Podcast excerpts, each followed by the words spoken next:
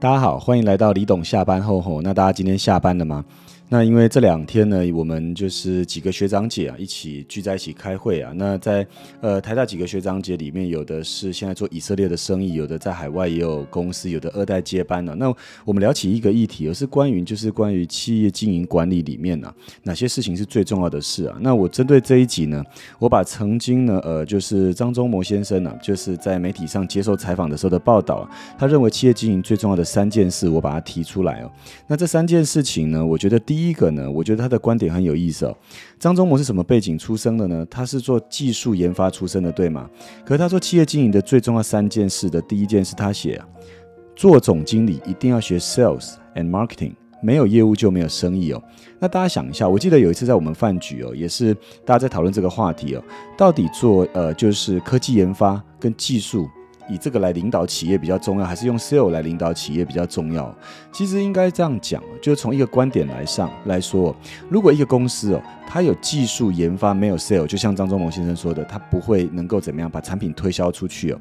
那同时，如果你只有 sales 却没有技术跟研发，你也是一个空壳公司啊？为什么？因为你没有产品可以 sale 嘛。那他有提到一件事，他说他回到台湾后发现了很多的公司啊相当轻视行销业务，尤其科技公司觉得技术最重要。这个这个状况尤其在传统的科技公司最明显了。那他也承认技术很重要，但业务市场行销他认为哦也是非常重要的，因为没有业务根本就没有生意，也不要有获利哦。那我提这件事情呢，因为我自己呢，我自己从业务科班出身哦，那一出社呃应该说一出社会的时候，在外面接受业务的洗礼哦，那我发现一件事情。一家公司既然这两个概念都重要，那意思就是你在专业上或者是研发上、技术上，你一定要有非常独特的创新跟区隔性。但是业务上呢，你也必须要有一个教育训练系统，是协助同仁们在。沟通、感性、理解，以及对于人的什么样、对人的互动上面，必须要有一个完整的培训哦。那我用一个呃，我们人的大脑做比喻哦。如果在业务端的人呢，基本上呢，他感性的右脑啊非常的重要。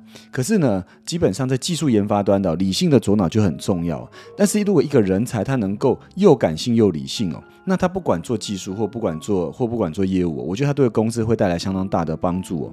那我讲一个例子，我自己在年轻的时候，因为一开始从业务出身嘛，那业务出身我呃就是说在业务的沟通的过程呢，我发现因为呃就像张忠谋先生说的，他自己早期其实他自己非常缺少能够语言表达沟通业务的经验哦。那所以他一开始要接管公司的时候，他就很吃力，因为公司一定要看营运绩效啊。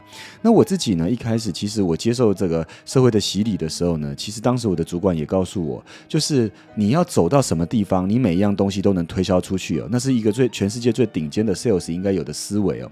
所以呢，当时呃，应该说，就是我在接受这个培训的时候，我我我发现自己呢，就是有一块能力是我极度想要培养好的，并不是说服别人，也不只是语言表达，我觉得是在业务互动的过程里，在一次一次的被拒绝中去了解这个世界，别人跟我们的思想有什么不一样。我觉得这种包容的多元性很重要，因为。因为在业务上有这样包容的多元性，你带回公司要做技术研发或给技术研发建议的时候，其实你也会有更宽阔、跟包容的状态哦。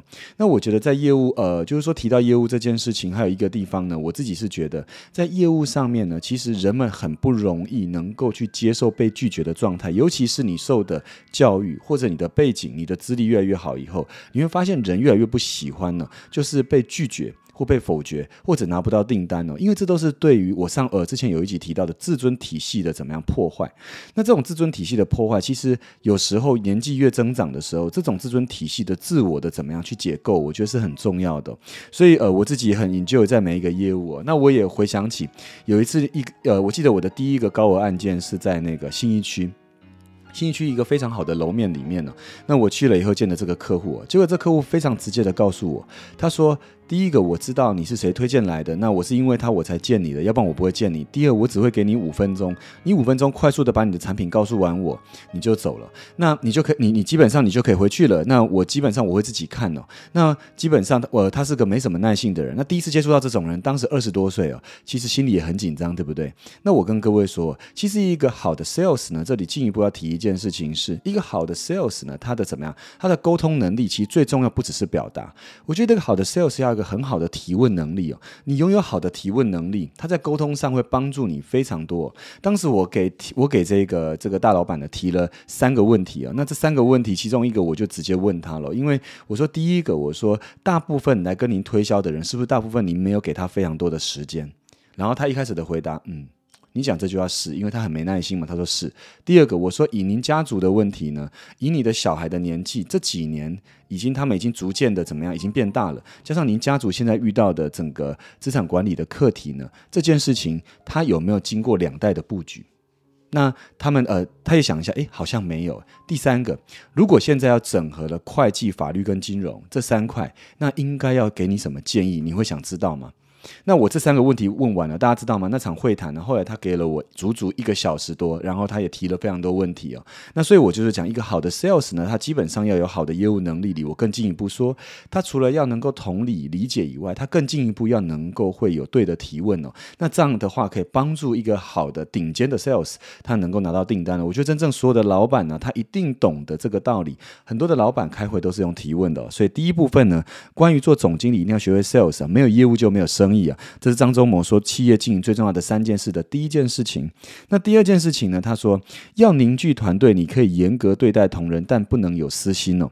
我觉得他讲这句呃，这个第二点我觉得非常重要。为什么呢？张忠谋的他的做法，他说你业你对待同仁，你可以很严。比如说，你教他任何事情，你可以用个很严格的标准，可是你一定要对每一个人都公平。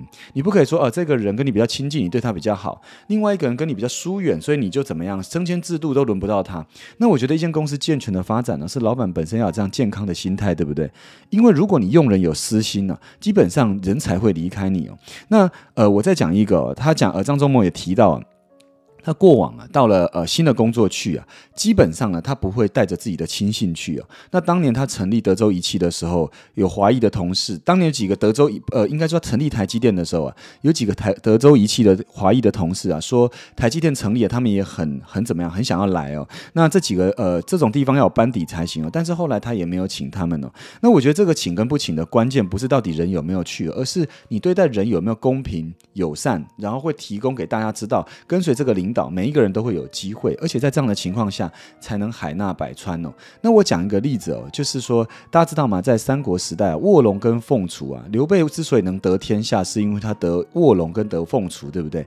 那当呃卧龙呢，就诸葛孔明嘛，那他得凤雏的时候呢，基本上这个凤雏呢，因为是个也是个顶尖的人才，不太受控啊。那记得当时他有被外派怎么样？就是到一个县令去啊，做一个县令批改政务的一个政务官呢。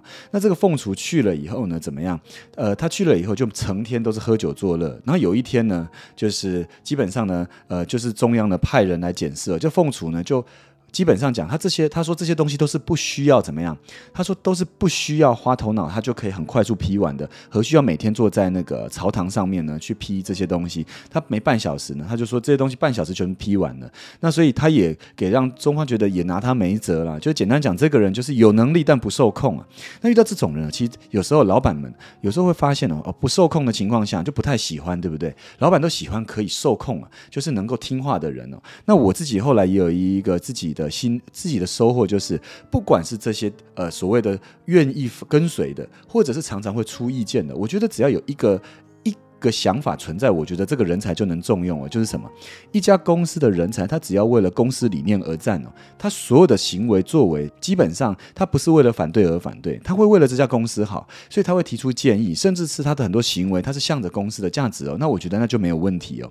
所以呢，在这样的情况下呢，凝聚同仁不能有私心哦。所以我刚才讲的卧龙凤雏呢，基本上不论你是怎么样比较亲近的，像关张赵这种武将，也不管是文官里孔明最后的亲近，以及卧龙凤雏里面。凤雏当时的不受控，其实可以看到刘备待人呢，他宽度蛮宽的，他都一视同仁，他不会给人一种什么哦，你跟我很亲近就怎么样，很亲近我就要呃巴结你啦，对你好啦，然后要给你特别的 special 啊。那我也回想我自己的公司哦，我讲一个事情哦，因为我们公司呢非常重视准时，而且我们公司大家其实应该说早上呢已经连续了连续大概有接近十年的时间了。我在创业前呢，我自己就养成这个习惯，是每天早上七点。点半就到公司的习惯。那呃，有时候一早就就六六点起来运动嘛。那我先说，就是说我们办公室呢，所以大家准时已经是变成一个很正常、很习惯的一件事情哦。那在管理上面呢，就会遇到有资深同仁、高阶主管，以及包含我自己以及新进同仁哦。其实我们对于每一个同仁，不管是哪一个位阶的，也不管是目前在哪个位置上面的，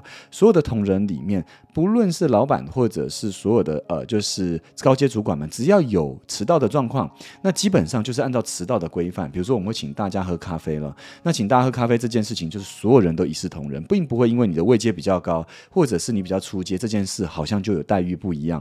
所以第二个，我觉得不能有私心，这一点也非常重要。好，那最后一个呢，是关于呃，我觉得张忠谋先生很有远见的。他说，CEO 最大的责任是做好内外连接，把外面的世界带到企业里面哦。我认为不只是 CEO，我觉得一个好的父母亲其实也是一样的，他会把一个外面的世界带回来家里面哦，给小孩们扩张他的视野，甚至打开他们的格局哦。那呃，我觉得应该说在这一块呢，呃呃，张忠谋这样讲哦，CEO 最大的责任呢，就是把外面的世界搬到公司里面来，然后动员公司的资源来迎接外部的挑战。那这样子做，重最重要的外部连接做好了以后，把客户处理好，股东未来也会很开心哦。那我自己对这个也很有感。我们最近在讨论一件事情哦，就是在整个我们的大亚洲计划里面呢，我们现在把金融业整。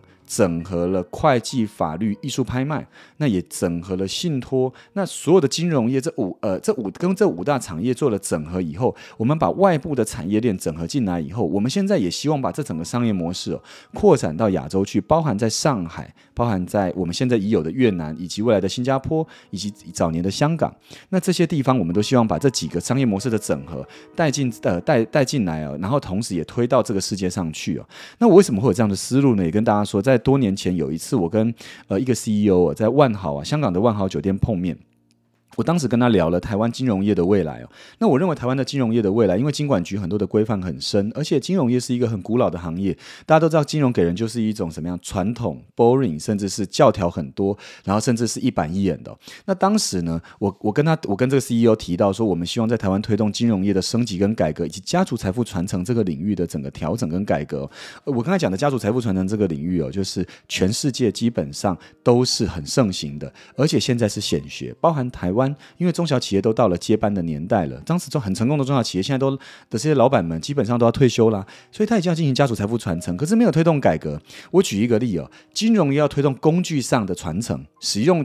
金融的工具来传承，包含信托啦、保险啦，也包含了很多的金融工具、理财型的工具要来做家族财富传承。全世界都有这种的工具，但是他们对税法理不理解，所以包含在律师界的整合以及会计师行业的整合就变得非常的重要。因为这些专业人士的彼此间的搭配，它会形成一个非常重要的什么？非常重要的产业链的链接哦。所以我们整个集团的所有的这个产业链的链接哦，我们自己都有子公司、子集团，帮我们有自己的律师事务所来做整个的链接哦。所以呢，这个。提到这部分呢，我当时在万豪把这个想法跟着那个 CEO 讲了以后，这个 CEO 非常赞同，他说你已经看到台湾的未来。所以当时我在跟台湾的经管局，以及当时在呃立法院里面呢，跟几个财委呢做咨询的时候，以及去经管局提报告的时候呢，我把这个想法提了出来。那这些想法也一一在台湾哦逐一实践。那这几年短短的时间哦，所以呃，我认为这样的想法最终回到家庭里面，也是父母。他把在外所看到的世界带回来给孩子，帮助孩子撑大格局哦。